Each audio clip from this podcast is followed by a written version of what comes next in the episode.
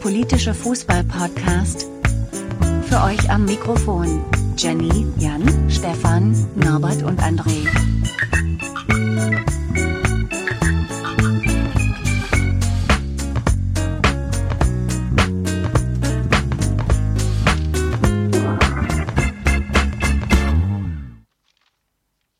Polikick Folge 34 heute. Ungewohnterweise begrüßt euch nicht der Stefan, der ist aber auch da. Stefan, sag kurz Hallo. Hallo André, es ist übrigens Folge 32. Was habe ich gesagt? 34. Ah, ich meine Folge 32. Danke, Stefan. War doch gut, dass du dabei bist. Ähm, Hat sich ja wieder gelohnt. neben, neben Stefan, der sich ein bisschen zurückhalten wird heute, hat er versprochen, ist äh, vom Team auch noch dabei der Jan. Hi. Hallo Jan. Und heute wollen wir über das Jan? Ja, ich habe mir ist irgendwie aufgefallen, dass ich Stefan gegrüßt habe und nicht dich.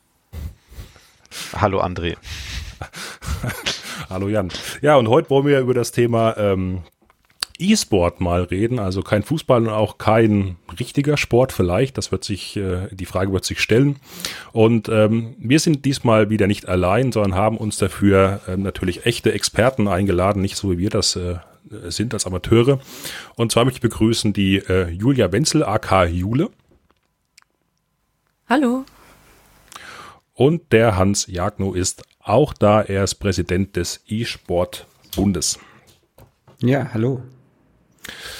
Genau. Und ähm, bevor wir ja vielleicht äh, hier mit der Einladung mit der Sendung richtig beginnen, würde ich mich freuen, wenn ihr vielleicht trotzdem erstmal zwei, drei Worte für unsere Hörerinnen und Hörer ähm, habt und euch kurz mal vorstellt. Jule, wenn du anfängst, bitte. Ja, klar. Ähm, ja, hi, ich bin die Jule, begeisterte Videospielerin und habe wirklich Spaß dabei, Vereine aufzubauen und äh, für die Anerkennung der Gaming-Szene zu kämpfen. Ja. Dankeschön, Hans. Ja, ähm, als äh, Präsident des E-Sport-Bund Deutschland hast du mich ja gerade schon vorgestellt. Mm, Ich komme aus dem juristischen Bereich, ähm, arbeite in meinem Hauptberuf äh, in der Politik, ähm, in der Par im Parlament, im Berliner Landesparlament und ähm, sozusagen nebenbei, wobei das äh, nebenbei schon eine ganz große Rolle inzwischen in meinem Leben einnimmt, äh, leite ich den E-Sport-Bund Deutschland und auch den europäischen Dachverband seit äh, einigen Wochen und ähm, äh, ja, versuche die Rahmenbedingungen ähm, zusammen mit einem großartigen Team und mit einem wunderbaren Verband in Deutschland für den E-Sport zu verbessern. Gut, vielen Dank dafür. Ja, Thema heute also E-Sport und ähm, gerade in aktuellen Zeiten mit Corona und dem Aussetzen von ähm, Vereinssportarten weltweit, natürlich auch den ganzen Profiligen, aber auch im Amateurbereich, ähm, hat sich ja in den letzten Wochen, Monaten auch gezeigt, dass ähm, ja große Verbände dazu übergehen, selbst E-Sport-Changes anzubieten oder ja einen Ausgleich sozusagen für den ausfallenden Sport zu finden. Äh, relativ prominent in Deutschland war die E-Sport-Bundesliga an der Stelle, die äh, eben von der DFL organisiert wurde, wo ähm, jeweils Profis und Amateure aus den durchaus ver- vorhandenen E-Sport-Abteilungen in den äh, aktuellen Bundesliga-Vereinen zusammengespielt haben, gegeneinander gespielt haben, aber jetzt ohne großartige Regelungen, ohne großartiges äh, Turnier äh, dahinter. Ein anderes prominentes Beispiel in den letzten Wochen war auch die Formel 1, die ebenfalls eine E-Sport ähm, Challenge gefahren hat, wo die Fahrer eben virtuell miteinander konkurriert sind. Und das ist natürlich sehr spannend, dass diese großen Verbände und großen Institutionen tatsächlich auch auf E-Sport ausgewichen sind, nachdem es eben nicht anders ging, um überhaupt ihren Sport in irgendeiner Art und Weise medial präsentieren zu können. Jetzt ist natürlich E-Sport trotzdem kein neues Phänomen. E-Sport gibt schon Jahrzehnte. Ähm, ich selber, um vielleicht da, äh, ich, ich erzähle gerne so Anekdoten hier äh, für die beiden Gäste hier im äh, Podcast. Ähm, ich selber habe ähm, angefangen, selbst im E-Sport unterwegs zu sein. Das war 19 98 mit, mit Half-Life damals. Ähm, Team Fortress Classic hieß damals ein Multiplayer-Modus, ein sehr ähm, populärer, der dann später von Counter-Strike den Rang abgerannt bekommen hat. Und äh, habe auch damals schon äh, mal in einem Clan oder einem eigenen Clan gegründet und in der deutschen Clan-Liga auch gespielt, dem Vorgänger der ESL, der äh, größten E-Sport-Liga, die es heutzutage gibt. Und ähm, ich glaube, das allein zeigt schon, dass E-Sport nichts, kein neues Phänomen ist, was erst jetzt seit ein paar Jahren irgendwie hochkommt und, und da ist, sondern wirklich schon seit Jahrzehnten eigentlich sich in eine gewisse Jugendsubkultur ja, etabliert hat und ähm, damit eigentlich ja das Bild von vielen, vielen Millionen Menschen und seit vielen Jahrzehnten auch prägt. Ähm, Jetzt wird E-Sport aber eben nicht nur durch bekannte Clans gespielt in Turnieren entsprechend, sondern eben auch zunehmend durch ähm, andere Vereine in Anspruch genommen. Bundesliga-Vereine sind ein gutes Beispiel. Ich als ähm, Anhänger der An äh, Frankfurter Eintracht, ähm, die hat letztes Jahr ihren Verband oder ihren, ihren Subverein gegründet für E-Sport ähm, mit eben FIFA und äh, jetzt auch League of Legends, wenn mich nicht alles täuscht. Oder nee, Dota, glaube ich, Dota 2. Nee, nee, und äh, auch League das. of Legends. Was League of Legends? Okay. Und ähm, da sieht man, dass entsprechend auch da in diesem Bereich der E-Sport Einzug gehalten hat. Ja, und da sind wir mittendrin im Thema. Schon mal viel rausgeholt. Jan. Ja, äh, das ist natürlich ähm, die ganz große Krux in dieser Frage steht ja irgendwie, ähm, oder was wir uns heute beantworten wollen, ist ja ähm, die Frage, ist denn E-Sport wirklich das, was in diesem äh, Begriff drin steckt, nämlich Sport? Und um überhaupt diese Frage beantworten zu können, äh, müssen wir uns eigentlich fragen, was Sport überhaupt ist.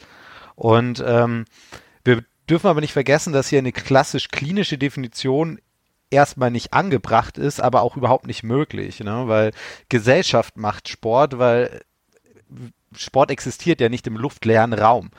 Also wir sehen ja nicht eine nichtmenschliche Tätigkeit und sagen, okay, das ist jetzt Sport an Kriterium XY ähm, und Sport existiert ja nicht irgendwie frei natürlich, sondern ist in jeglicher Form ein komplett kulturelles Produkt. Ähm, somit kann halt Sport erstmal per se wie alles Kulturelles, alles oder nichts sein. Ähm, das bringt uns aber nicht wirklich weiter in dieser äh, Diskussion.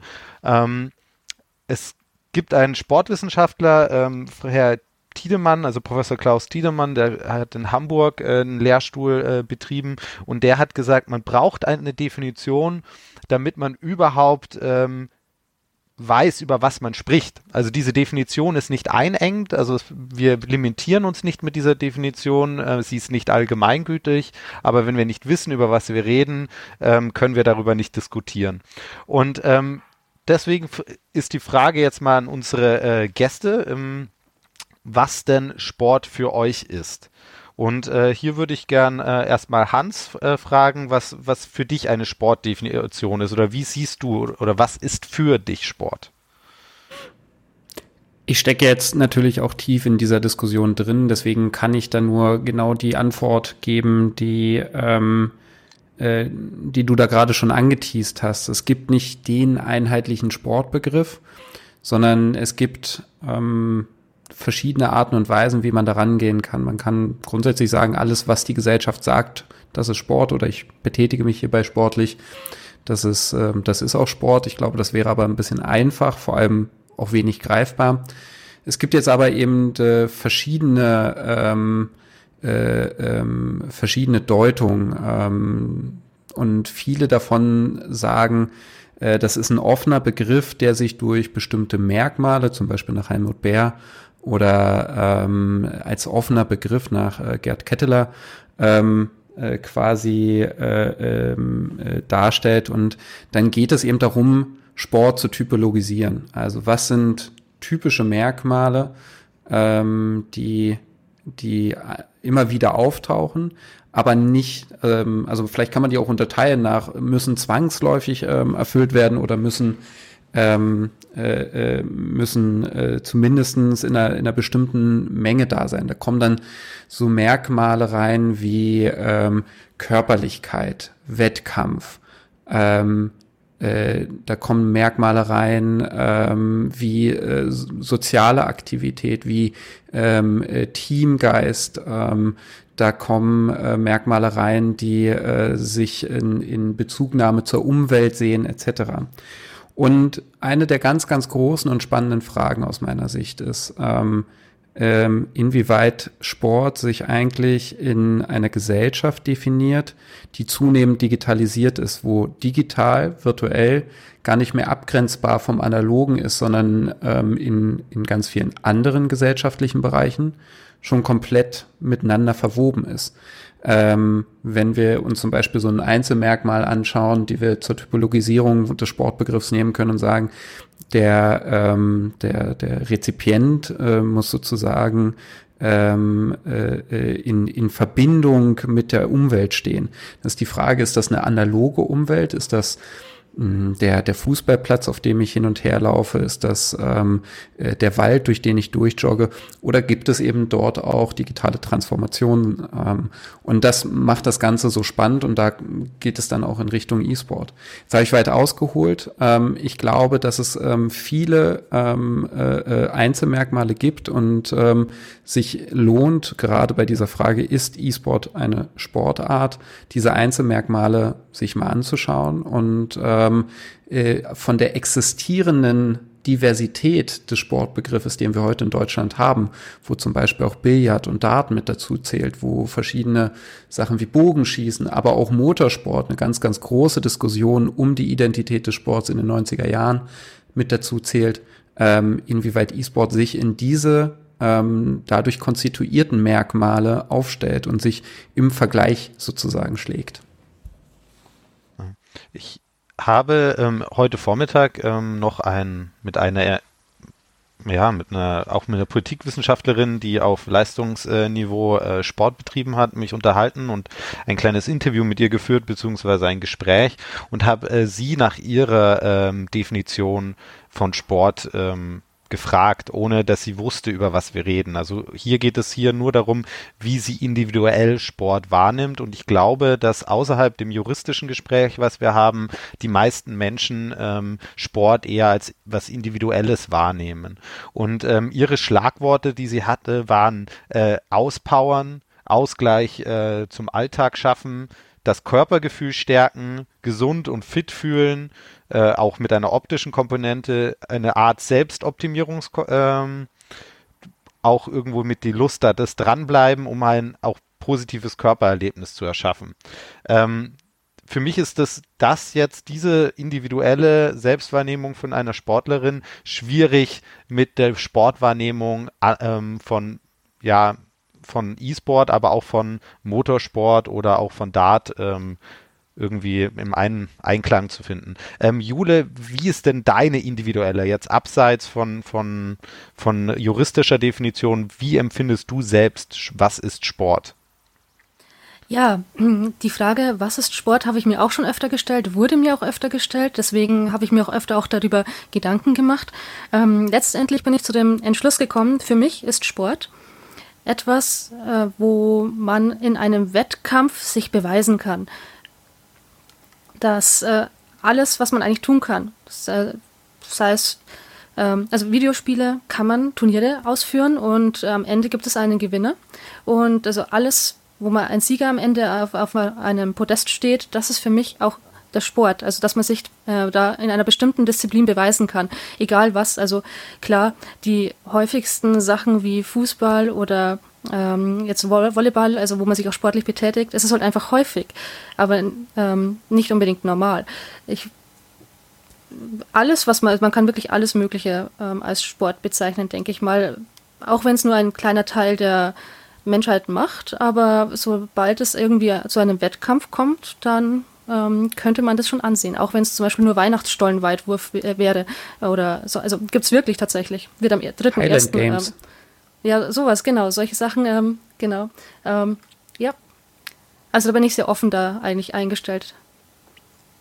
Also ich persönlich bin ein bisschen kritisch über diesen Wettbewerbsbegriff, weil ich finde, man reduziert Sport sehr stark, wenn man ihn nur auf den reinen Wettbewerb äh, reduziert. Das hat auch dann klar im Sport ist der Leistungsgedanke sehr groß, aber wenn wir natürlich anschauen, äh, im Amateurbereich und auch äh, wenn wir Sport sagen äh, mit 50 plus, dann ist plötzlich die Leistung oder so nicht mehr so zentral. Deswegen, ich verstehe diese Defi Wettbewerbsdefinition, finde sie aber ein bisschen zu einengend.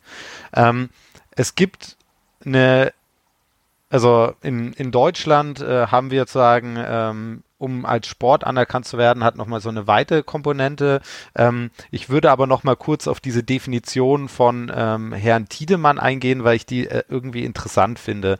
Ähm, er sagt, dass Sport ein kulturelles Tätigkeitsfeld ist, in dem Menschen sich freiwillig in einer Beziehung zu anderen Menschen begeben, um ihre jeweilige Fähigkeiten und Fertigkeiten in Bewegungskunst zu vergleichen, nach selbstgesetzten oder übernommenen Regeln und auf Grundlage der gesellschaftlichen akzeptierten ethnischen äh, Werte.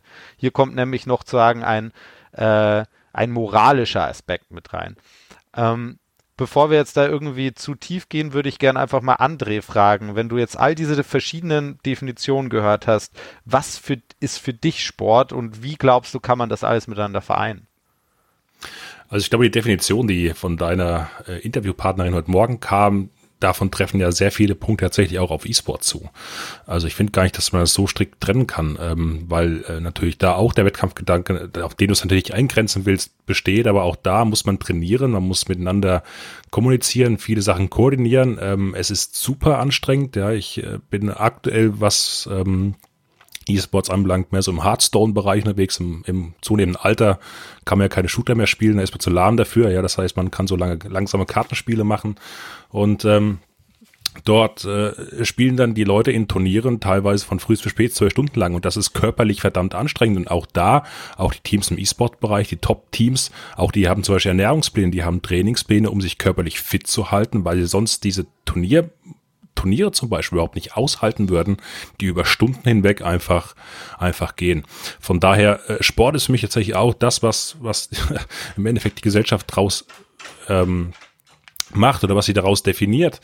Ähm, Sport ist für mich einfach das, das Gegeneinander oder Miteinander koordinierte Tun von Dingen, ja, zu einem bestimmten Ziel, die jetzt, das jetzt aber kein, ja, äh, keinen großen wirklichen Mehrwert für die Gesellschaft in der Form schaffen muss, sondern wirklich das, das Ausleben ähm, in seiner Freizeit von bestimmten Bedürfnissen, die man hat, zusammen alleine ähm, und ja, gar nicht so auf diese stark definierte Ebene, wie, wie das hier genannt wurde. Also wie gesagt, eine starre Definition ist eh schwierig, hat Hans ja auch angesprochen. Es ist ja eher fluid, es ist eine Wahrnehmung in der Gesellschaft und das merkt man ja, wenn man dieses Gespräch mit Menschen außerhalb der äh, Gaming-Szene führt. Also wenn man dort Menschen erklärt ähm, oder mit diese, diese These in den Raum äh, wirft, ob E-Sports Sport ist, kommt oft es mit Ablehnung. Ähm, und das ist eine interessante, ein interessanter Aspekt. Und da würde ich gerne auch nochmal auf Jule eingehen, weil sie hat selbst ähm, in ihrem Unternehmen, wo sie arbeitet, ähm, E-Sport sozusagen auf eine klassische Sportebene gebracht. Jule, willst du ein bisschen was davon erzählen, was da passiert ist, was du gemacht hast und wie vor allem das doch eher E-Sport fremde äh, Umgebung darauf reagiert hat? Ja, gerne. Ähm, der Gedanke, den E-Sport bei uns in der Firma mit äh, einzubringen, der äh, besteht eigentlich schon seit vier Jahren. Ähm, damals war das ganze Thema aber noch nicht so ganz angekommen. Also ich glaube, da wäre der Start auch schwierig gewesen. Jetzt mittlerweile sind aber auch bei, vor allem die Azubis bei uns so weit, dass die heute auch recht gerne ähm, sich mit dem Thema Videospiele befassen. Und ähm, dann kam eben auch mal, also ein Azubi-Leiter auf mich zu, hat meint, Jule, du kennst dich doch mit, damit ein bisschen aus. Wir machen das jetzt so in unserer Firma. Und ich so, ja, klar, nehme ich gerne in die Hand. Hab dann, also wir haben dann praktisch äh, in der Sportgemeinschaft, die in unserer, also bei Bayernwerk schon gegründet ist, ähm, dann die Sparte E-Sport mit eingeführt, weil also vorher waren es klassische Sportarten, also wir haben ungefähr, also mit Fußball, Volleyball, Tischtennis, äh, Kegeln, also es war alles dabei und jetzt eben auch ähm, der E-Sport. Seit zwei Wochen ist es jetzt dann direkt am Laufen. Wir haben nämlich dann auch die Corona-Zeit äh, genutzt und von zu Hause aus das Ganze aufgebaut, weil das war, äh, ähm, man konnte ja, die anderen Sportarten konnten ja nicht ausgeführt werden. Äh, da waren wir eben im Vorteil, haben dann das Ganze dann genutzt, haben uns einen Discord-Server aufgebaut, alles Mögliche äh, vorbereitet und ähm, das ging bei uns durch die Firma, also wir haben eine Umfrage gestellt an alle Mitarbeiter, also alle Mitarbeiter per E-Mail dann geschickt und prompt hatten wir 150 ähm, Anmeldungen, die sind interessiert an E-Sport. Das ist echt eingeschlagen und äh, ich glaube, da kriegen wir auf jeden Fall, also es wird noch was Großes. Auf jeden Fall. Ja. Bin ich guter Dinge.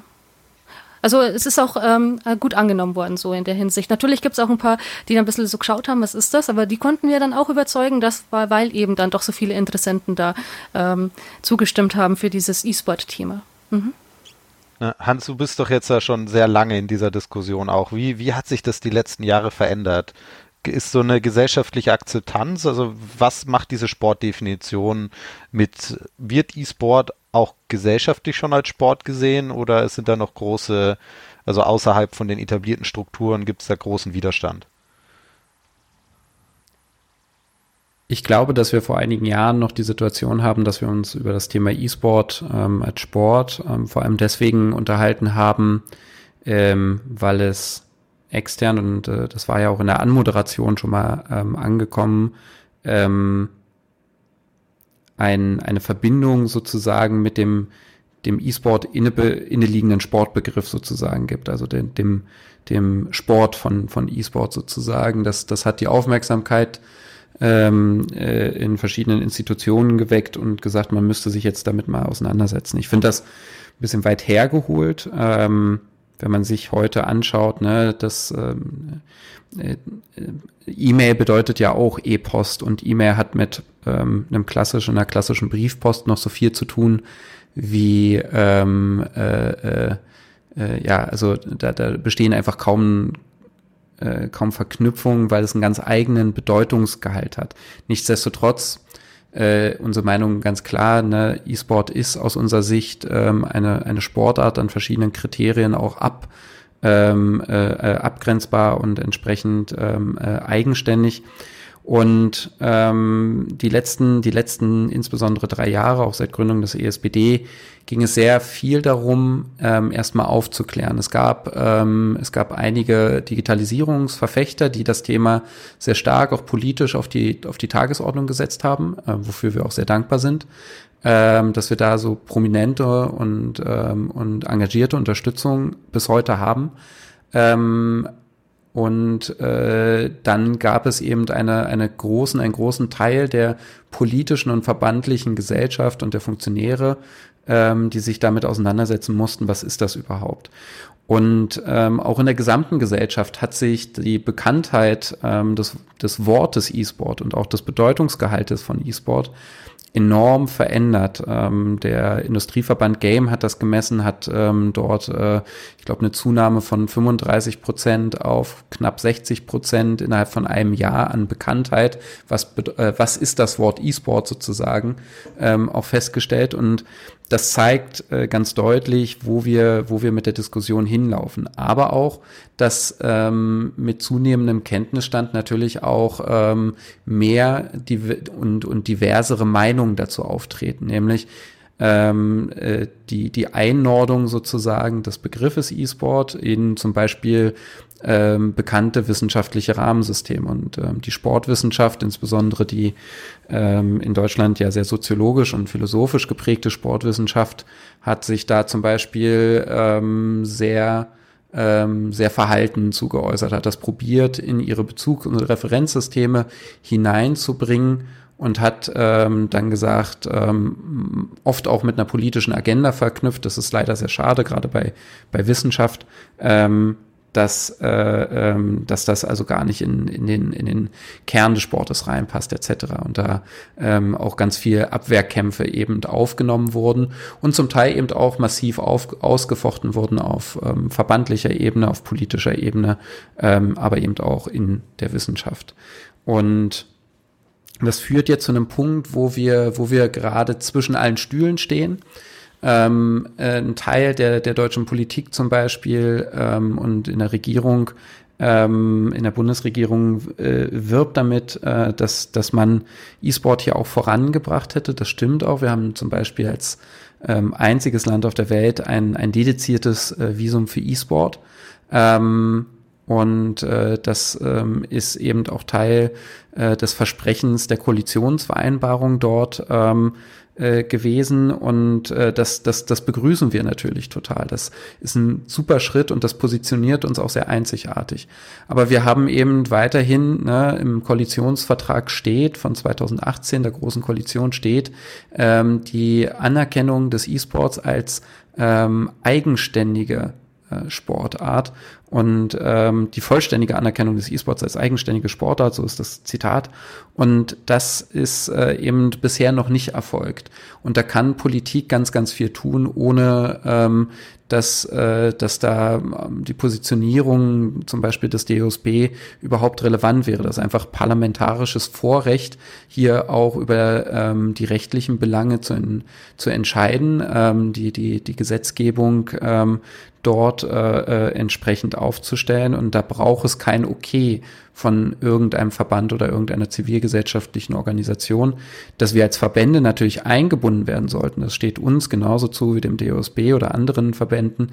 Ähm, das ist ganz klar. Ähm, und dazu geben wir auch Stellungnahmen ab etc. Ähm, aber Quintessenz ist gerade, dass wir uns wünschen würden, wenn es jetzt hier einfach auch mal vorangeht, das Thema Gemeinnützigkeit, eine der Ankerpunkte ähm, sozusagen der politischen und rechtlichen Anerkennung von E-Sport als Sportart, ähm, dass die jetzt auch einfach umgesetzt wird, dass es dazu im Deutschen Bundestag eine Gesetzesinitiative gibt, ähm, und ähm, äh, die Gemeinnützigkeit von E-Sport in der Abgabenordnung, also im Steuerrecht, festgeschrieben wird.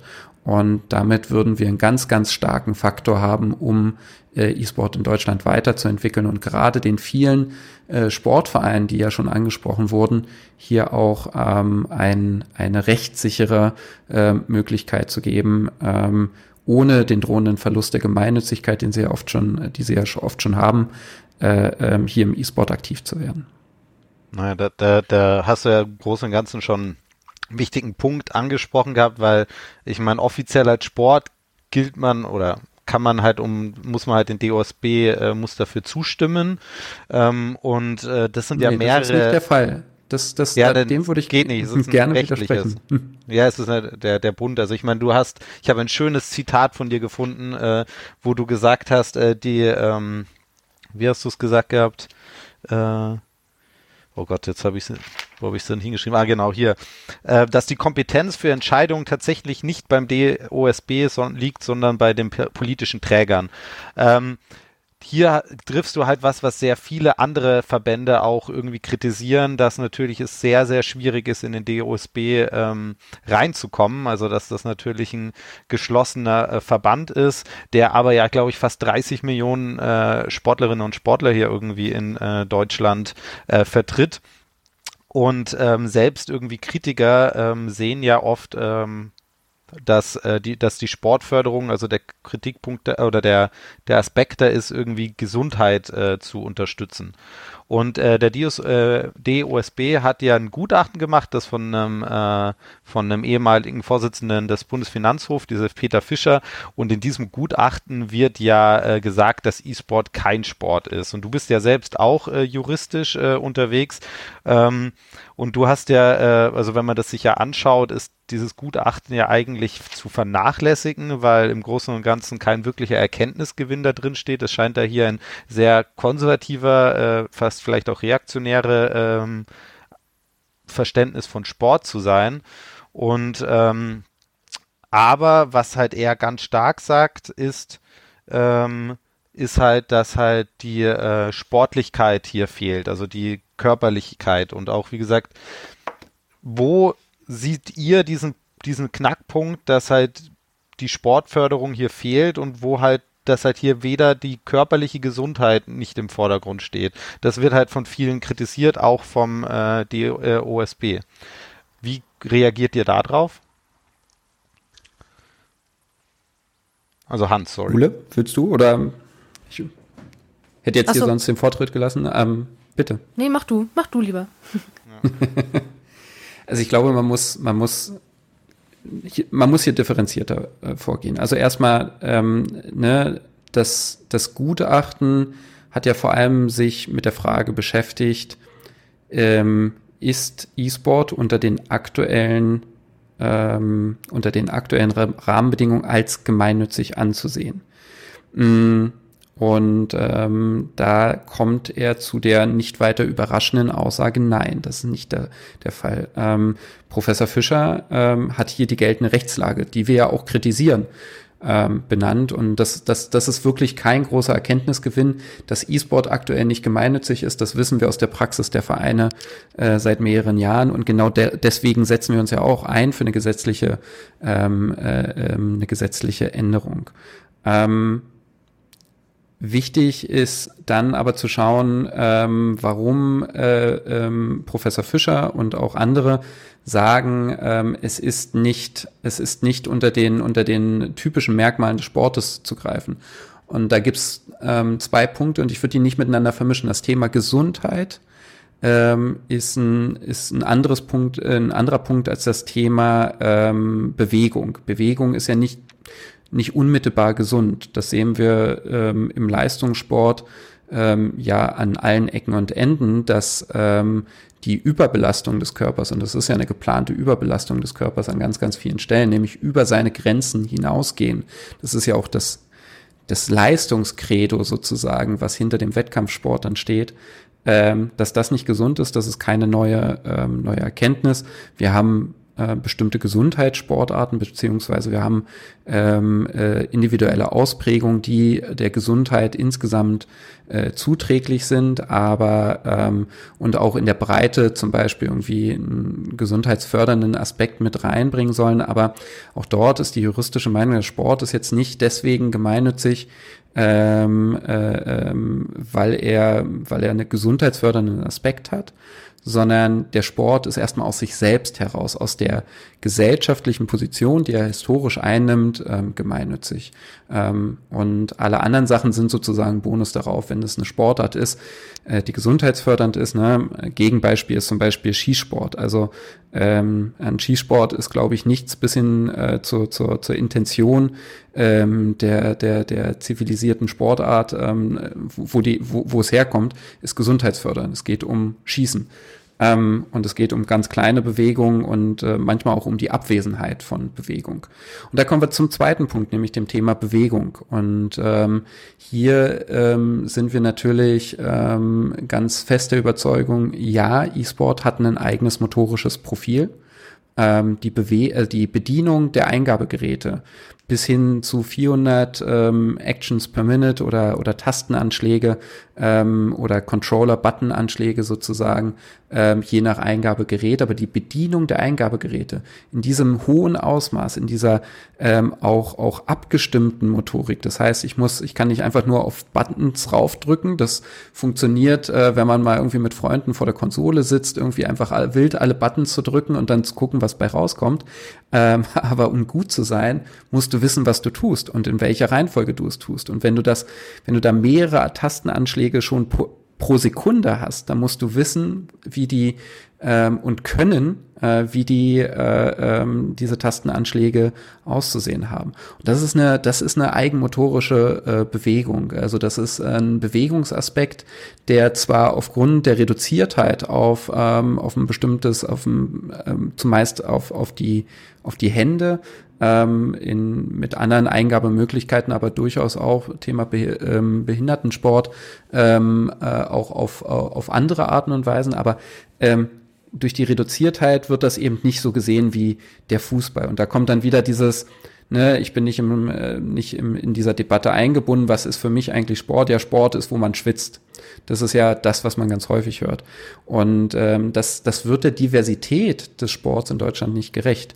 Wenn wir uns E-Sport anschauen, sind wir eine Präzisionssportart. Sowas wie ähm, äh, Schützen ähm, oder ähm, auch Motorsport. Wenn ich das mal ganz ähm, polemisch sage, Motorsport ist ja äh, genauso wie E-Sport grundsätzlich erstmal ähm, sich in einen Sessel zu setzen und eine Maschine mit kleinen, ähm, gezielten, hochkonzentrierten Bewegungen ähm, durch ein Parcours zu steuern. Ja. Und, ist denn deine, ähm, also jetzt mal meine, meine, eine, da eine provokante Frage, ist denn dann für, für euch gehört dann, weil ihr, ihr vor, ähm, möchtet doch auch, dass ähm, E-Sport potenziell olympisch wird. Ähm, muss dann Motorsport auch olympisch werden? Oder ist das, ne, also das ist ja jetzt nur polemisch, also es muss natürlich nicht, aber ja, aber der ESPD sagt da ganz klar, klassische Förderung? Da sagt der ESPD ganz klar, ähm, dass äh, äh, E-Sport ähm, sich mit dem Thema Olympia auseinandersetzen muss, aber nicht zwangsläufig ähm, in die Olympischen Spiele reingehört. Also da ähm, müssen auch beide Bewegungen schauen und wir sind ja eine große soziale Bewegung, ähm, inwieweit das passend ist. Ähm, das ist ein äh, ongoing Diskurs. Genauso wie wir auch sagen, der SPD möchte sich nicht, ähm, sobald es möglich ist, im DOSB anmelden und dort aufgenommen werden, sondern wir wollen grundsätzlich erstmal die gleichen rechtlichen Rahmenbedingungen.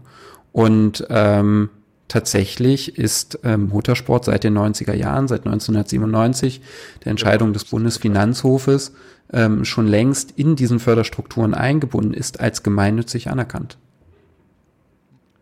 Gut, und äh, Stichwort, bevor ich, ja. be bevor ihr jetzt äh, hier gleich weitermacht, noch, noch kurz das Stichwort DUSB will ich kurz aufnehmen, ähm, weil wir haben natürlich für die Sendung ähm, auch versucht, jemanden vom DUSB für uns zu gewinnen. Das hat leider nicht geklappt. Äh, sie haben uns aber ein Statement mitgegeben, was ich trotzdem auch noch hier gerne schnell äh, reinschieben würde, weil es thematisch gerade sehr gut passt. Und zwar ähm, äh, habe ich eine Mail vom Herrn Michael Schirp, das ist der Herr für Öffentlichkeitsarbeit beim DOSB, mit folgender Aussage. Grundsätzlich entwickeln wir unsere Position zu Computerspielen und E-Sport laufend weiter und prüfen beispielsweise, wo sich klassischer Sport ins Digitale verlängern lässt. Momentan aber haben wir in der Corona-Krise so viel damit zu tun, um uns um den Erhalt der real existierenden Sportstrukturen zu kümmern, dass das Nachdenken über das Virtuelle in den Hintergrund gerät. Da gibt es Millionen von Vereinsmitgliedern und Ehrenamtlern sowie einige tausend Spitzensportlerinnen, deren Sorgen uns momentan wichtiger sein müssen als die Interessen der Spieleindustrie. Die brauchen die Anerkennung als Sport auch gar nicht, die Branche läuft doch gut.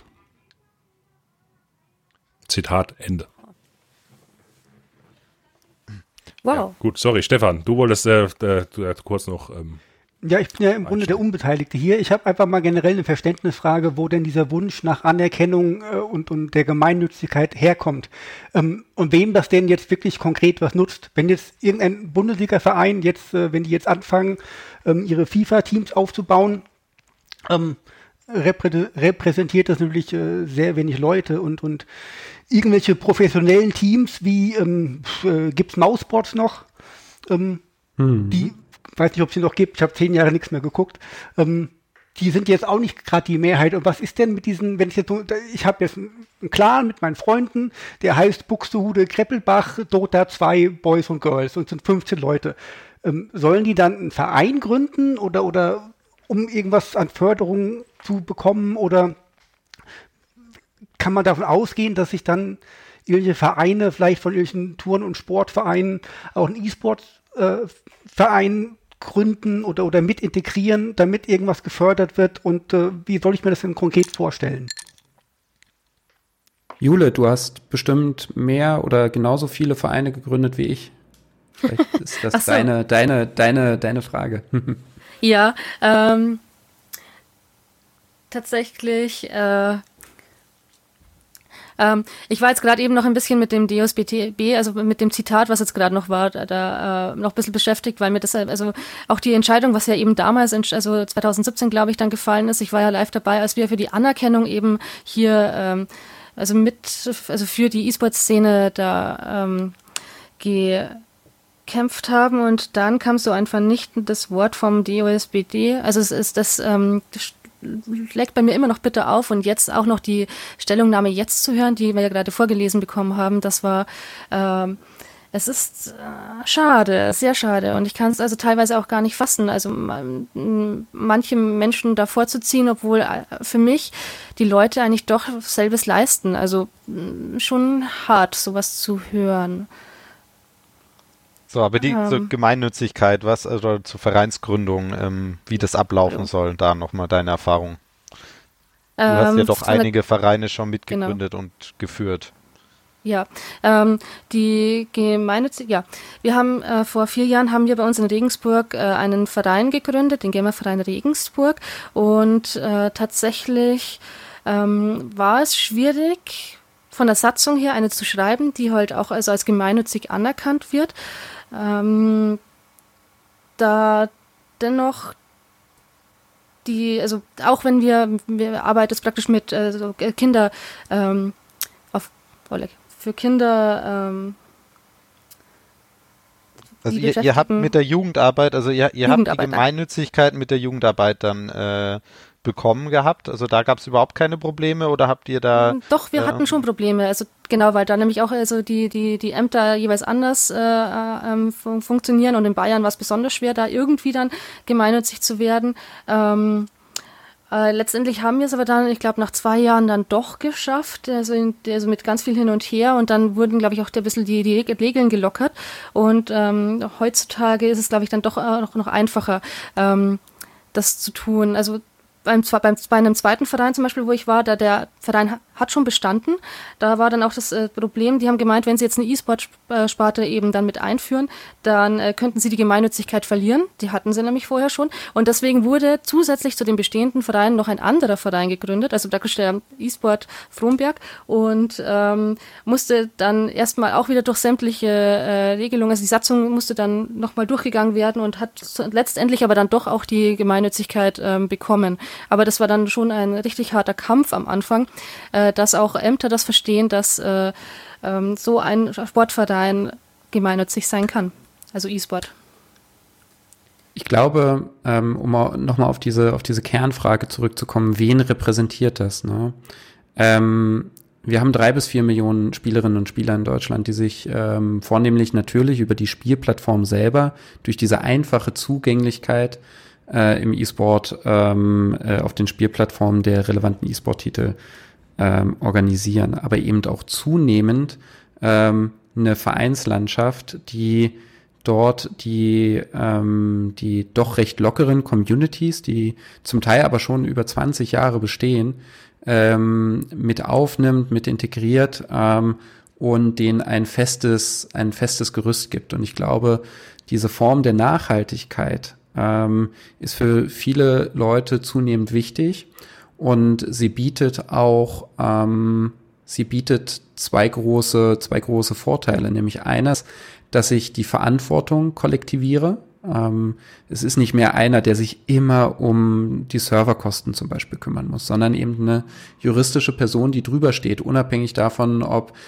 der äh, Vorstand ähm, Hü oder Hot ist sozusagen. Ja? Ähm, und äh, ähm, das Zweite ist, dass so ein Verein eben auch ähm, für, für eine größere Gruppe ähm, Angebote machen kann, wie zum Beispiel Training. Regelmäßiges Training, das kann ich natürlich selbst organisieren, aber wenn ich dafür jemand habe, der sich damit explizit beschäftigt, der als Trainer oder Trainerin ähm, dann ähm, einen Trainingsplan aufstellt, die Teams managt und ähm, sich dort ähm, entsprechend auch ähm, leistungsangemessen, ne? wir reden ja vor allem über den Breitensport und Amateur-E-Sport, äh, leistungsangemessen dort ähm, äh, um die Verbesserung der Spielerinnen und Spieler kümmert, die sich angemeldet haben, dann ist das ein ganz, ganz ähm, wichtiges, wichtiges Element, was eben der rein, ne, ich gründe mal mit fünf Freunden ein ähm, äh, eine, eine WhatsApp-Gruppe und sage, wir treffen uns regelmäßig zum Spielen, ähm, was, was, was das einfach ähm, deutlich mehr in, in einer Struktur einbindet und auch deutlich äh, stärkere Mehrwerte schon auf dieser breiten Sportebene ähm, äh, bildet. Gleichzeitig ähm, und das sieht man an den existierenden Vereinen, ist es ja so, dass auch viel soziale Aktivität darüber stattfindet, dass ein Verein auch ein gewisses Stück Heimat für viele Menschen ist, ähm, Community, ähm, aber vor Ort sozusagen. Und das ist ähm, ein ganz, ganz wichtiger Bestandteil eben auch von so einem Vereinsleben und warum ähm, eben ähm, äh, hier auch ein gesamtgesellschaftliches Interesse bestehen sollte, das weiter zu fördern und das weiter ähm, zu privilegieren. Und ähm, den, den gesetzten Beispielen sei einfach nochmal ähm, äh, gesagt, Gemeinnützigkeit ähm, ist mit einer Antragsberechtigung verbunden. Also ich kann nicht einfach als Unternehmen irgendwo hingehen und sagen, ich will gemeinnützig sein, weil dann darf ich auch gar keine Gewinne mehr machen. Ähm, das ist ein bisschen blöd, weil äh, Unternehmer in der Regel Gewinne machen wollen, ähm, Profite erwirtschaften und gegebenenfalls auch ihr eigenes Leben damit ähm, äh, weiter voranbringen wollen oder ähm, mehr Mitarbeiter etc. Ne? Ähm, die Gemeinnützigkeit ist ähm, äh, eben dem, dem Non-Profit-Bereich vor, vorbehalten. Und ähm, das heißt, auch diese Vorstellung, das kam ja in dem DOSB-Statement gerade wieder durch, diese Vorstellung, dass ähm, von dem Thema der Gemeinnützigkeit hier eine Branche profitieren würde, ist rechtlich so unhaltbar, dass sie schon fast als frech gewertet werden muss.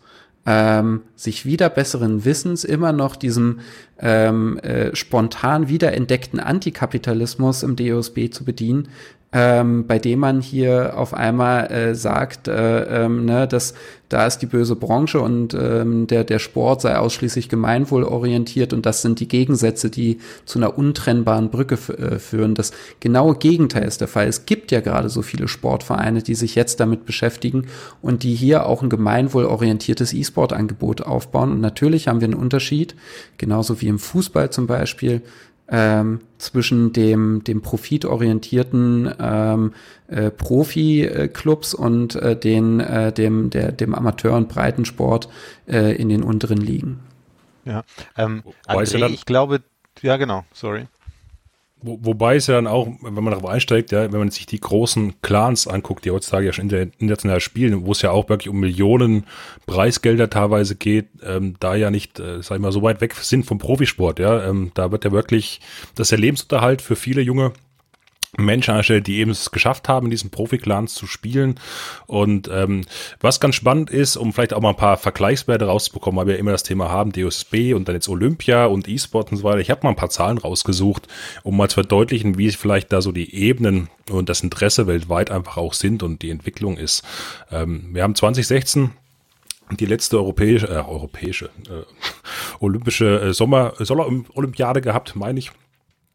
Ähm, und dort gab es insgesamt 3,2 Milliarden TV-Zuschauer, die das, diese Sommerspiele in Rio angeschaut haben. Und äh, mit 342 Millionen ähm, beim Start dieser Rio Games war sich auch der Peak erreicht, dort an, an gleichzeitigen Personen, die eben per TV oder was auch immer zugeschaltet haben. Wenn man jetzt im Vergleich anschaut, äh, das League of Legends Finale im letzten Jahr hat insgesamt 60 Millionen Unique Viewers, wie man es dann online beim Streaming nennt, erreicht. Ja, und ähm, 21,8 Millionen Average Minute Audience. Das heißt also, ne, äh, da auch einfach 21,8 Millionen Peak an der Stelle ähm, für das, das Finale an ähm, das ausgespielt wurde, was natürlich schon auch beachtliche Zahlen sind weltweit, aber natürlich ein massiver Unterschied in der Relevanz nach wie vor ausmacht zwischen ja, diesem äh, traditionellen Sport und dem, dem E-Sport an der, an der Stelle. Ist natürlich auch so ein bisschen ein seltsamer Vergleich. Ne? Wir haben jetzt hier einen Spieltitel, ähm, der ähm, eine Turnierstruktur abbildet, während die, Olymp äh, die Olympischen Spiele ja äh, viele unterschiedliche ähm, viele unterschiedliche Sportarten mit drin haben. Aber natürlich ähm, besteht da noch ein, noch ein Riesenunterschied.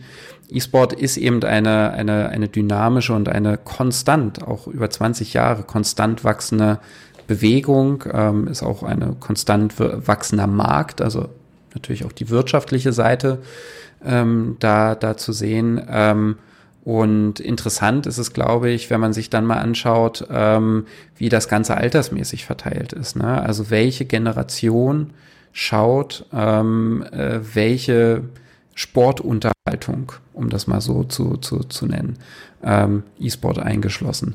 Und ähm, dort wird sich dann auch nochmal ähm, ganz klar zeigen, dass wir hier vor allem über eine junge, digitalisierungsaffine Zielgruppe im E-Sport re reden, ähm, die ähm, entsprechend ähm, dann auch einen Ausblick darauf gibt, wie sich das ähm, Verhältnis der Sportarten zueinander, der Sportgroßveranstaltung zueinander in den nächsten Jahrzehnten eben auch ändern wird.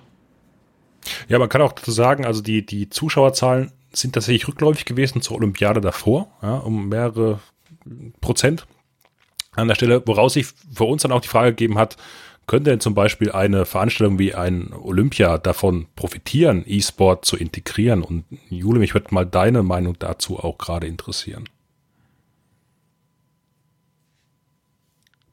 Ähm, die also könnte, könnte Olympia etc. von, von, von E-Sport profitieren? Ich denke ja, vor allem wenn man jetzt wirklich auch sieht, die Zuschauerzahlen, die steigen ja, die, es werden immer mehr und der allgemein äh, immer mehr Leute begeistern sich dafür. Ich denke, dass Olympia auf jeden Fall davon profitieren wird, ja. Ja, ich habe ich hab, äh, zu der Frage auch die, die Sportlerin gefragt und äh, sie glaubt, ähm, hat gesagt, dass ähm, sie glaubt, dass das natürlich ein Synergieeffekt wäre, weil die äh, Olympia, wie wir schon gesagt haben, ist ja eine Ansammlung von verschiedenen Sportarten und ähm, natürlich wäre das eine Zielgruppenerweiterung.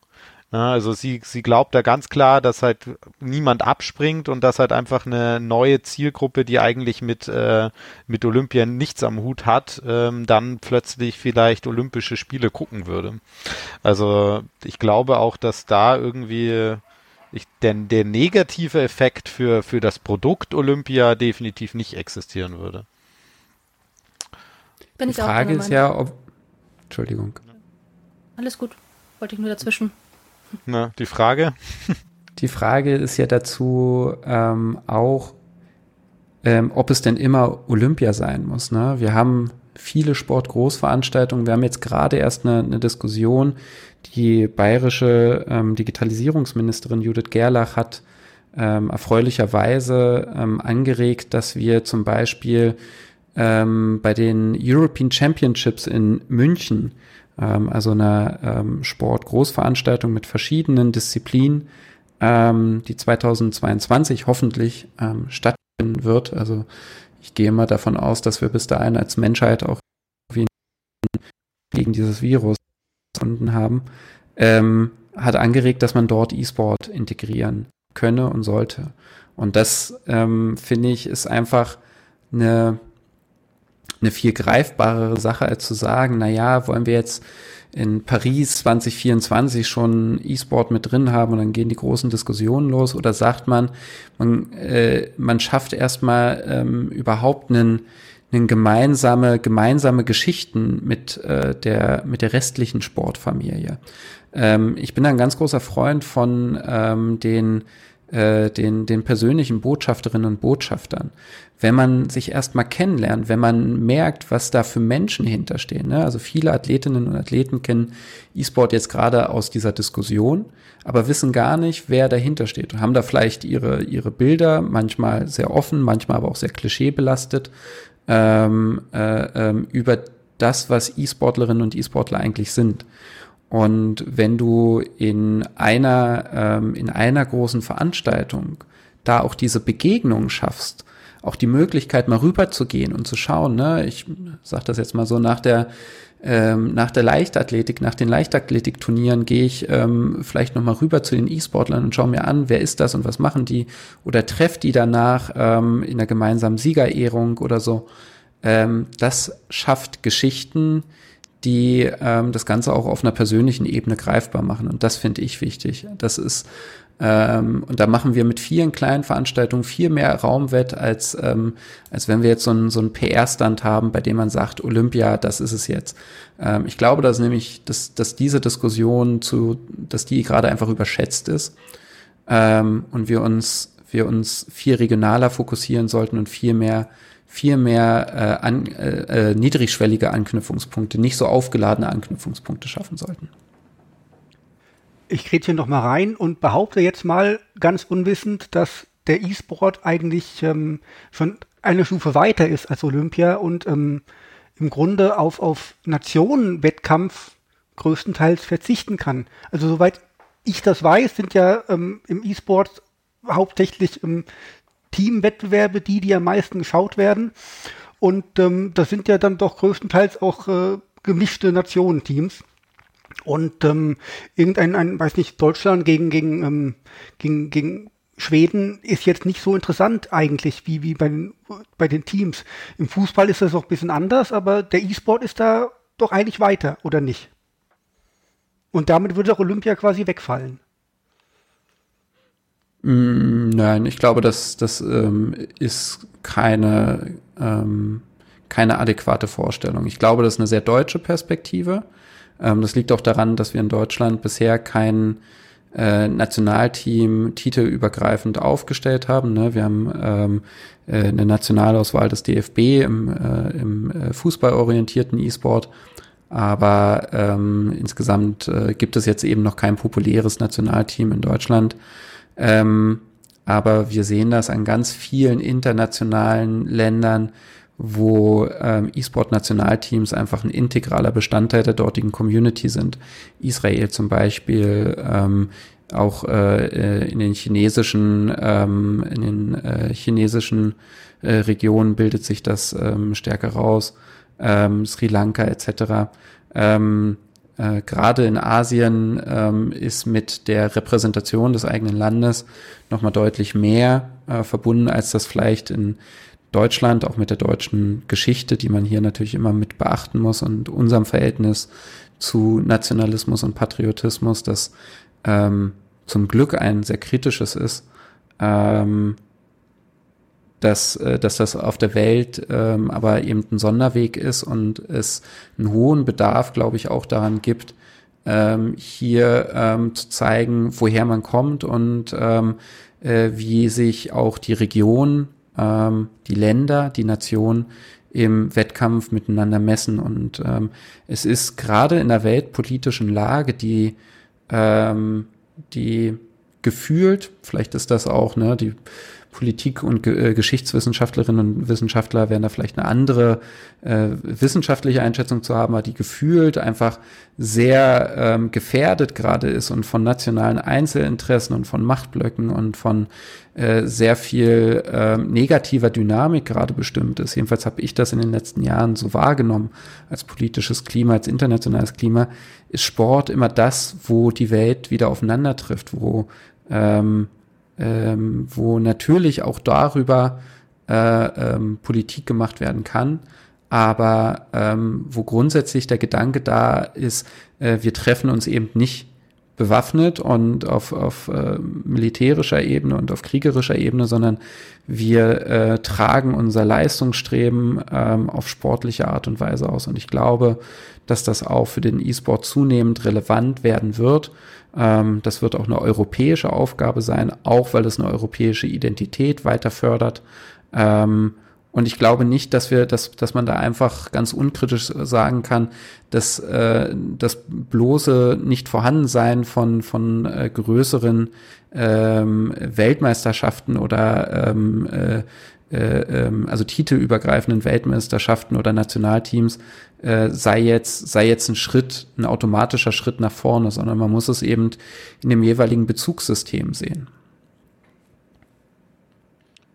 Gut, und ähm, es ist natürlich auch so, wenn wir jetzt darüber reden, dass man jetzt sozusagen Nationen ja einfach äh, Sportwettkämpfe miteinander streiten können, kann man natürlich auch sagen, dass, dass so traditioneller Sport grundsätzlich auch sehr niederschwellig für den Einstieg ist. Also wenn ich jetzt ähm, ja, äh, rausgehe und anfange zu laufen, dann jogge ich halt. Dann mache ich sozusagen ja schon traditionellen Sport. Wenn äh, ich habe früher, ich erinnere mich zu vor vielen, vielen Jahren, zu Grundschulzeiten, ja, dann ist man aus der Schule gegangen, hat irgendwie eine leere Cola-Dose genommen und hat dann miteinander ein bisschen gekickt ähm, auf zwei Tore, die man sich irgendwie abgesteckt hat durch die Schulranzen und solche Geschichten. Das heißt, man konnte quasi ohne irgendwelche Vorbedingungen, ohne irgendwas sehr schnell sportlich aktiv werden, aber natürlich in Fall jetzt nicht ähm, strukturgebunden über Vereine ähnliches war.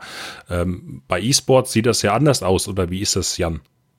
Ja, also wir haben, wir sind ja ein sportpolitischer Podcast beziehungsweise ein Fußballsportpolitischer Podcast und wir haben uns oft die Frage gestellt, wem gehört der Sport oder wem gehört der Fußball?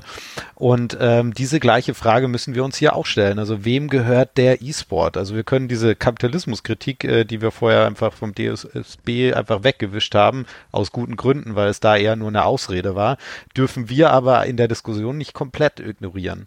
Ähm, weil im Moment sprechen wir eigentlich nur über Produkte von einzelnen Firmen. Ne? Also wir, was wir hier als Sport äh, versuchen zu etablieren, ähm, ist ganz unterschiedlich zu dem äh, klassischen Sport, ne? weil der klassische Sport gehört erstmal per se niemanden.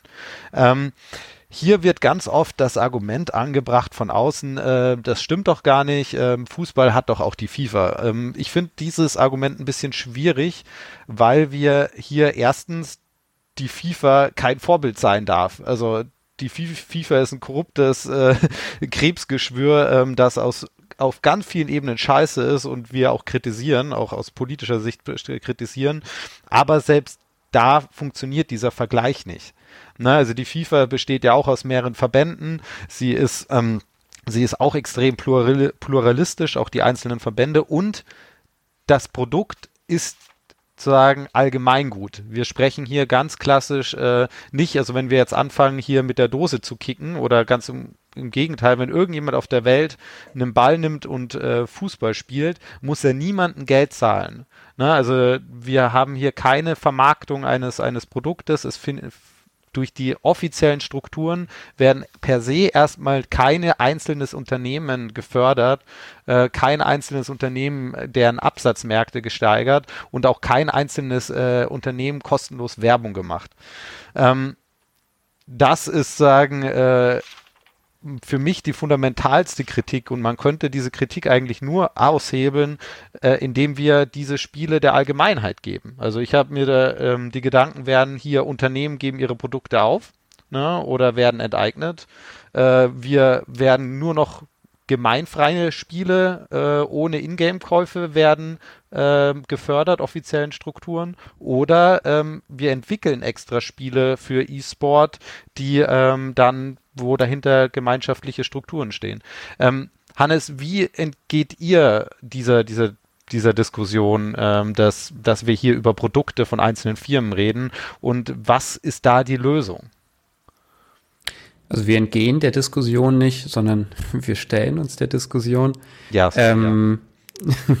und eine Sache würde ich ganz gern, weil, weil das, das fällt mir immer schwer, sowas unkommentiert zu lassen.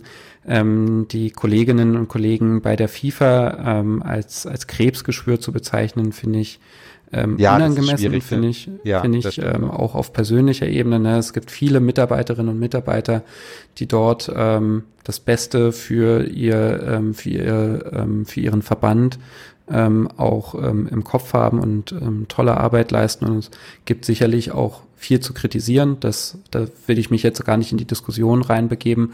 Ähm, aber das ist ganz klar, dass es viel zu kritisieren gibt. Ähm, und das ist auch legitim. Ähm, aber das nur, das äh, hier nur nochmal klargestellt. Äh, zum Thema der, ähm, äh, der, der Rechteinhaber. Ähm, das ist ja das, es geht ja meistens um die Frage der Lizenzierung, also darf ich mit diesem Spiel Dinge tun? Mhm. Und auf welcher rechtlichen Grundlage steht das? Kurz ähm, ausgeholt, 20. Jahrhundert. Ähm, ich finde das ähm, Beispiel mit äh, der ähm, Cola-Dose und dem, dem Schulhof ganz passend. Ähm, die Realität, zumindestens meine Realität, sah aus, dass ich ähm, mit einem ähm, Fußballspiel, so wie ich den Begriff Fußball auch kenne, ähm, erst im organisierten Schulsport ähm, ähm, oder dann eben in Vereinen in äh, Kontakt bekommen, gekommen bin. Und dass es tatsächlich so ist, dass ne, bei der theoretischen und abstrakten Freiheit des Fußballs und der Idee des Fußballs es eine ähm, ganz klare Abhängigkeit gibt. Ich kann jetzt eben nicht einfach mal irgendwie einen Verein gründen und sagen, ich bin ein Fußballverein, der nicht im DFB oder ähm, in einem Regionalverband oder so organisiert ist und äh, dann äh, als Fußballverband bestehen, weil dann finde ich niemand mit, gegen den ich spielen kann. Das heißt, über diese Strukturhoheit ähm, äh, haben wir hier auch ähm, ein gewisses Eigentumsverhältnis. Und wir haben natürlich ein Eigentumsverhältnis an den Plätzen, auf denen äh, Fußball stattfindet, ähm, am Fußball selber, also an den Spielmaterialien, gilt ja auch für andere Sportarten, ähm, an den Stadien, wenn es dann in den großen Bereich reingeht. Und Jetzt sind wir im 21. Jahrhundert und in einer Bewegung, die generisch digital ist. Und Eigentum in der Digitalisierung drückt sich vor allem über Lizenzrecht, über Lizenzierung aus. Jeder, der mit Software arbeitet, ähm, kennt das, diese langen, langen Texte, ähm, die man schnell durchscrollt und dann auf okay habe ich gelesen, die größte Lüge im Internet überhaupt. Äh, okay habe ich gelesen, ich bin einverstanden. Ähm, darauf drückt und äh, dann äh, kann man die Software benutzen. Also Lizenzen, ähm, geistiges Eigentum sind ähm, das, das primäre Gestaltungsmittel für Eigentum im 21. Jahrhundert in der Mediengesellschaft. Und ähm, das Prinzip hinter E-Sport ist aber weiterhin frei. die Vorstellung, dass ich mir ein Videospiel nehme und dann mit Freunden, Bekannten, Fremden ähm, in Teams oder alleine gegeneinander antrete und schaue, wer ist das, der Beste in diesem Videospiel. Ähm, das ist ja die, der Kern von E-Sport. Ähm, die ist ja frei, die ist auch nicht patentiert und äh, äh, sonst irgendwas, sondern die Nutzung der Mittel, der, des Spielobjektes sozusagen, die ist unter Auflagen und unter, unter äh, der Frage nach, äh, wer bestimmt die Regeln etc. Äh, zu sehen. Das heißt, E-Sport als Idee gehört nicht den Publishern, gehört auch nicht ähm, äh, gehört auch nicht den Teams oder ähm, einem einzelnen Spieler oder wem auch immer äh, und auch nicht den Vermarktern, sondern E-Sport als Idee gehört erstmal der Bewegung, die, die es umsetzt. Und wir haben viele Spiele, die bis heute populär sind, Counter-Strike zum Beispiel, ähm, als sogenannte Modifikation, als Fan ähm, äh, ähm, äh, äh, Modifikation, also als Weiterentwicklung eines bestehenden Spiels, ähm, äh, als Weiterentwicklung eines bestehenden Spiels ähm, äh, hier drin. Und ähm, äh, äh, das äh, hat sich bis heute gehalten und äh, wirft auch heute immer wieder noch neue Innovationen auf. Kann ich mich ganz kurz ausklinken? Ja, klar, gerne. Ja, klar. Dann bin ich in Sekunden wieder da, ja? Tja. Äh, wo natürlich da auch, also jetzt ergänzt man sagen muss, ähm, auch wenn Counter-Strike zum Beispiel eine, eine, Modifikation war, ganz ursprünglich hat es ja äh, der entsprechende Hersteller Valve äh, an der Stelle irgendwann integriert in sein Produkt und ähm, macht damit auch heute noch Millionen Umsätze jedes Jahr. Ja, man kennt den Spaß. Äh, dort cheaten viele und dann so sich die Leute das Spiel neu kaufen, zum Beispiel. Kein Thema. Ich hatte gerade gesagt gehabt, dass natürlich in Counter-Strike ist ein gutes Beispiel, wurde aber auch von Valve irgendwann später äh, integriert, ja, und wirft heute natürlich diesem Unternehmen nach wie vor Millionengewinne ab. Ja. Also die Verkäufe äh, für CSGO oder was weiß ich, was da aktuell der Standard ist, die sind ja immer noch mhm. sehr weit oben wenn man sich in Steam anschaut.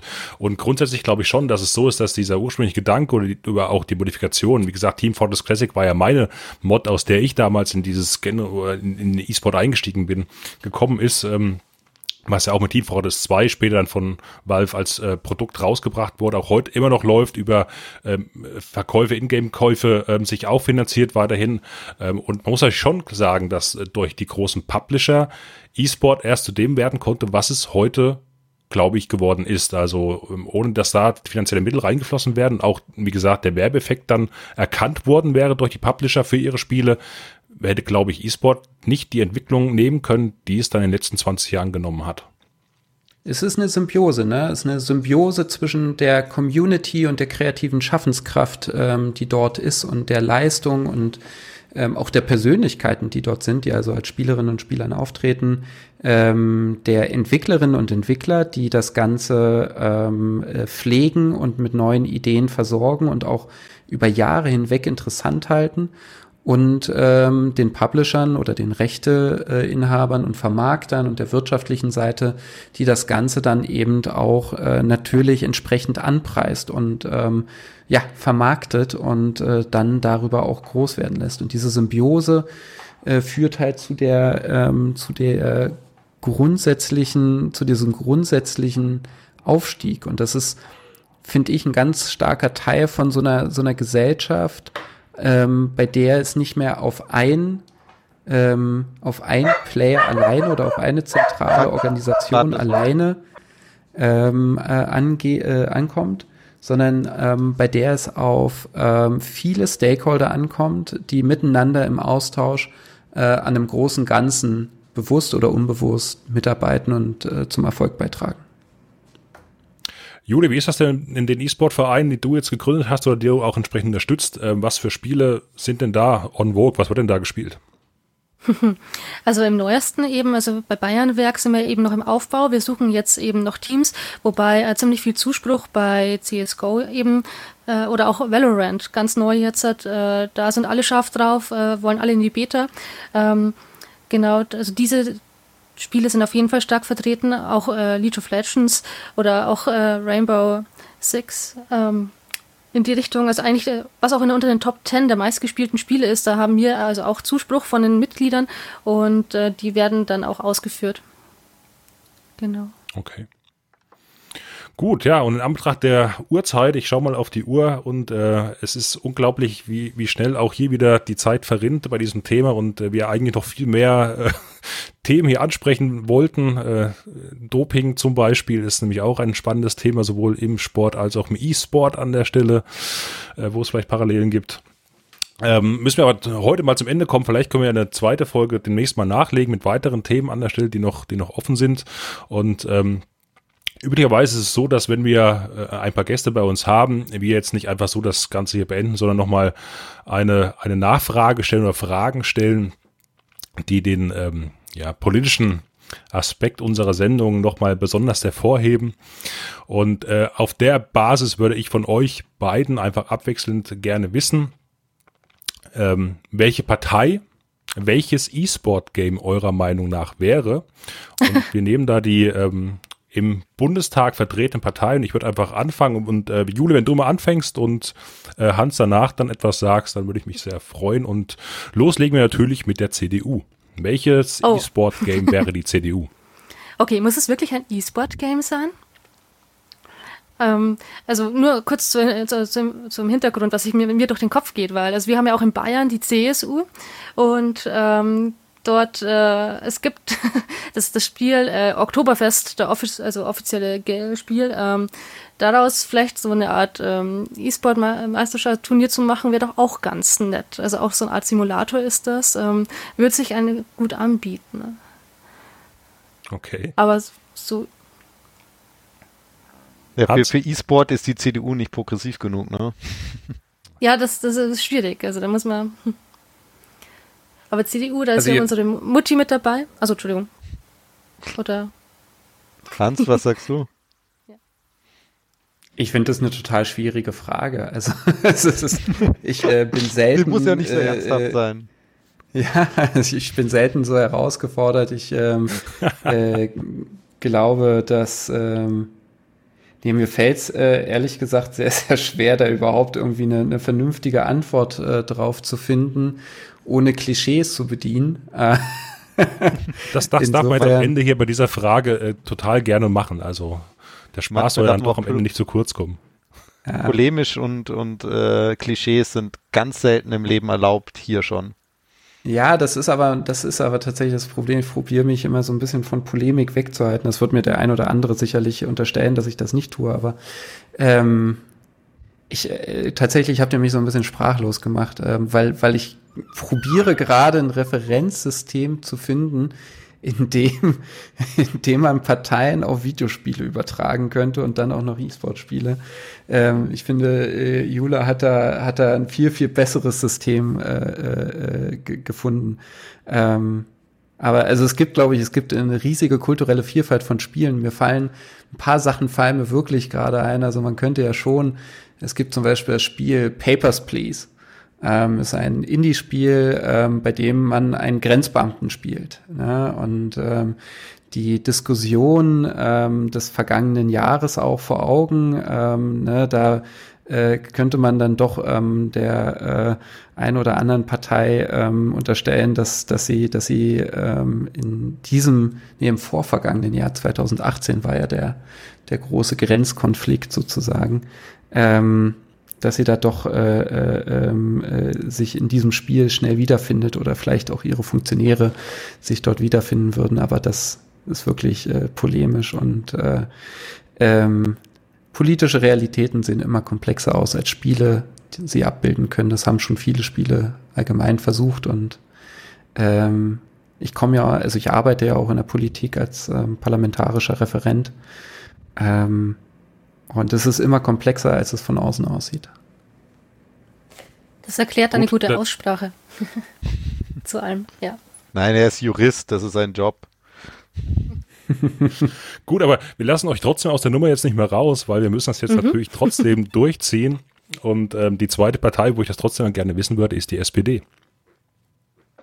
Ähm, soll ich wieder anfangen? Ja, gerne. Okay. Klar, Hans braucht länger Zeit. Alles gut. Aber war das nicht die Partei, die zum Schluss nicht mehr ganz wusste, was, was überhaupt äh, auf dem Wahlplan stand? Oder jetzt, jetzt, muss ich mal gucken, weil ich bin, ich bin gar nicht mehr so dahinter, was jetzt überhaupt. Äh, ähm, Bayern kennt man anscheinend nur.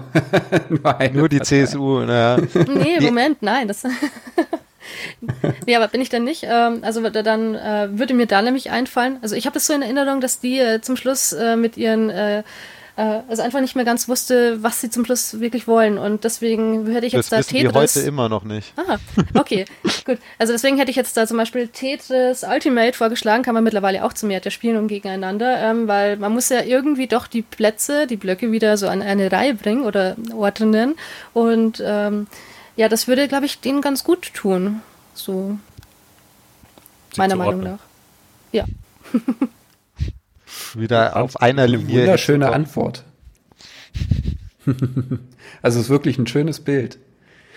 Ähm, wenn man, ich glaube, also ich glaube tatsächlich, wenn man sich jetzt anschaut, ähm, äh, die, die SPD und ein dazugehöriges E-Sport-Spiel, ich würde sagen Counter-Strike tatsächlich. Counter-Strike ist ein Titel, der sehr, sehr, sehr, sehr lange schon besteht. Ähnlich wie die SPD im deutschen Parteiensystem. Und ähm, der Titel hatte seine Höhen und Tiefen, seine ähm, Herausforderungen an verschiedenen Punkten, ähm, hat aber eine stabile Kerncommunity, die nach eigenen Regeln funktioniert. Ähm, und ist so oft totgesagt worden, Counter-Strike und die SPD, und trotzdem noch da. Ich glaube, das passt ganz gut. Wobei ich glaube, der Neustart von Counter-Strike mit CSGO erfolgreicher war als der SPD-Neustart von äh, vor äh, ein, zwei Jahren. Ja, da war sogar Stefan dann Mitglied der SPD, ne? ja, ich auch. Ach, stimmt. Man kann das ja offen sagen, ja, das hat sich ja dann, also, naja, gut. Ja. Ähm, zwei, zwei negative Parteiengeschichten in eurem Leben, ne? gut, äh, kommen wir zu deiner zweiten ähm, äh, Parteigeschichte, Jan. Und äh, auch, das darf ich vielleicht auch verraten, zur Hans Partei's Geschichte. Kommen wir zu den Grünen, äh, Jule. Der, was auch ganz groß im Kommen ist, also, ich denke, also auch im E-Sport, ich denke, da hat der äh, Landwirtschaftssimulator ganz gute Chancen, äh, beziehungsweise ähm, allgemein, ähm, oh, oder neu erschienen vielleicht auch, also kein E-Sport-Titel jetzt, aber Animal Crossing, ist ja also tierlieb, könnte man vielleicht damit einbinden. Okay. Hans? Hm. uh, man, man hört, wie Hannes denkt. Es ist, äh, ich, ich würde tatsächlich sagen StarCraft. Und zwar, weil ähm, über so eine StarCraft-Partie können so viele strategische Turnarounds kommen. Das passt auch zu den Grünen. So okay. von, von 0 auf 180 Grad sozusagen einmal äh, sich gedreht und dann doch wieder irgendwo eine Richtung gefunden und äh, ganz viel, äh, ganz viel Gewusel, wenn man da irgendwie mit vielen Circling oder ähm, äh, auch mit einer Marines-Armee äh, äh, über die, die Karte marschiert. Doch, ähm, äh, die man guckt in alle Richtungen und am Ende findet man sich doch wieder zu einem großen Haufen zusammen und pusht in eine Richtung. Jetzt würde ich warten, Jan, dass du sagst, das passt auch so fortschrittlich, wie die Grünen teilweise sind. Ganz gut. Ja, irgendwann, irgendwann macht man den falschen Short, äh, Shortcut und dann äh, hat man verloren. ja. Ja, Tübingen zum Beispiel, ne? Also ja. da ist eine dauerhafte falsche Belegung. Ja, also ich meine, da muss man schon echt gut aufpassen, wie man welchen Befehl, wo man wohin legt, ne? Aber ja. Gut, ähm, Machen wir weiter, damit wir dann auch wirklich zum Ende kommen. Es fehlt unter anderem noch die Linke. Gibt sie in Bayern? Kennt man die in Bayern überhaupt? Ja, schon. ja, aber das, das ist ein Un Untergrund. Untergrund. ja. Untergrund in die E-Sports-Game. Ne, Jule, was, was strengt sich an, kommt aber irgendwie nicht ins Parlament. Die Linke in Bayern. Mhm. Aber ich überlege gerade echt, was für ein Spiel da jetzt passen würde.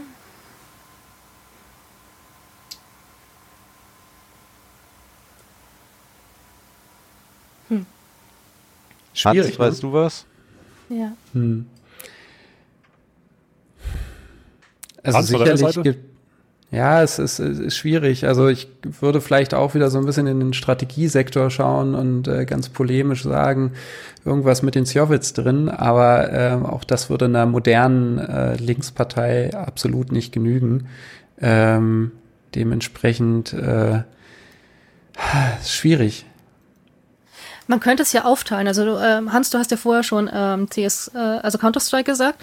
Wir können machen, ja. also die, die Antiterroristen sind die Linken und die Terroristen sind dann so, so AfD in die Richtung. Also dann, dann können die sich gegenseitig da so ein bisschen. Na gut, das, das ist ja. ja nur das Spielprinzip von sehr vielen Spielen, ne? dass, dass du zwei ja, Seiten ja. hast, äh, die sich gegenüberstehen. Ja.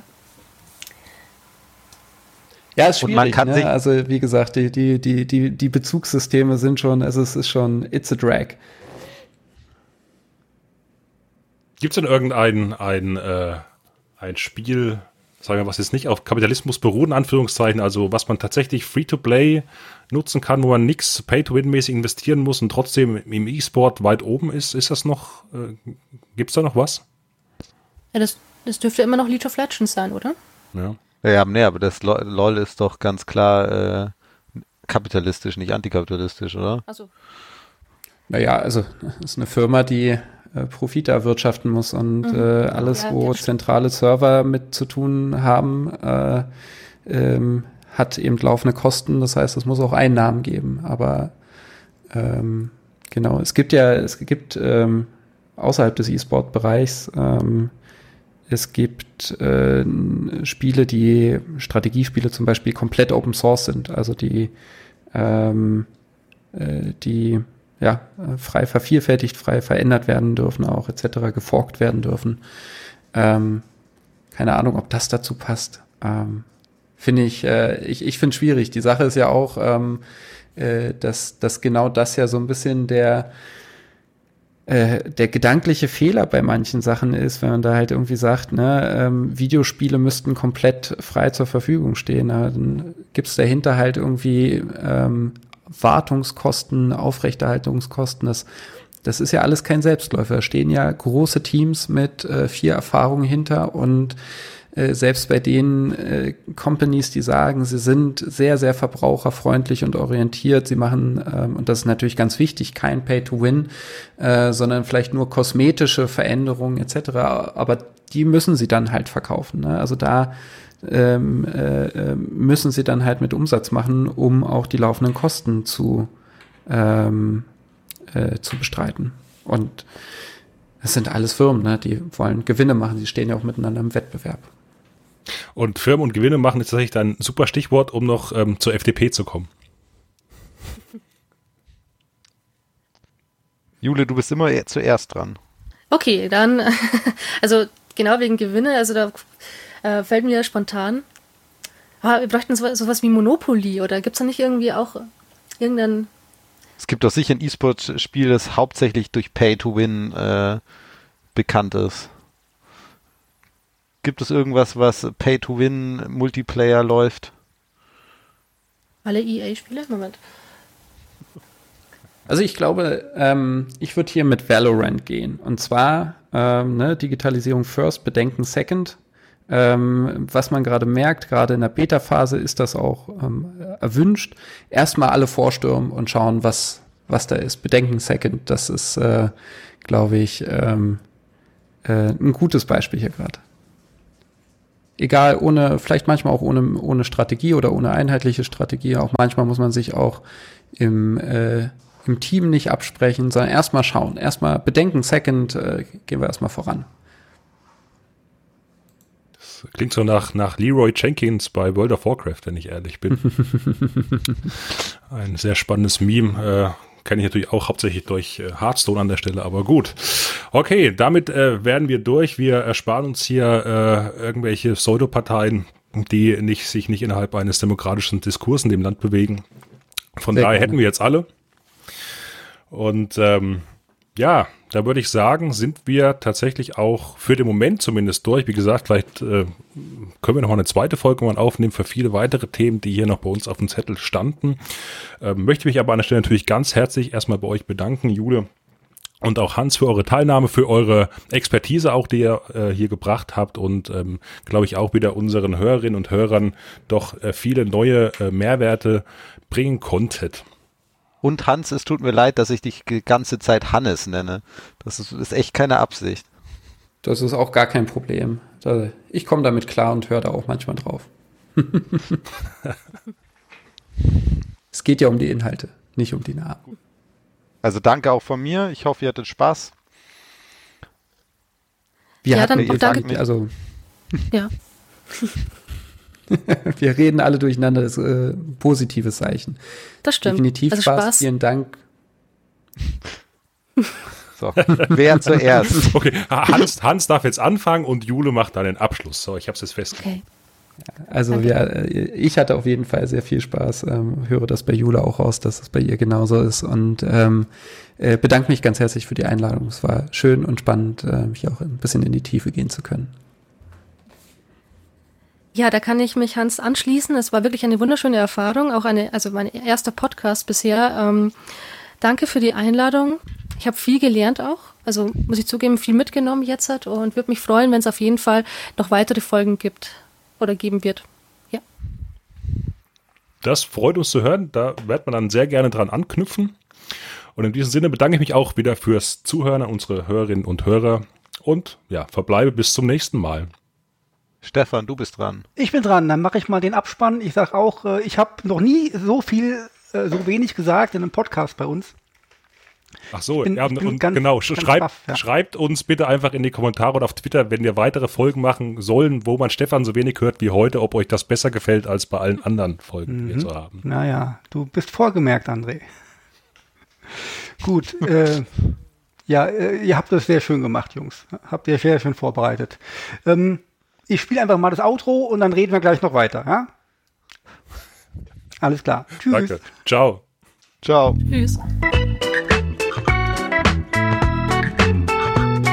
Das war Polikick, der politische Fußball-Podcast. Besucht uns auf polikick.de, Twitter oder Facebook.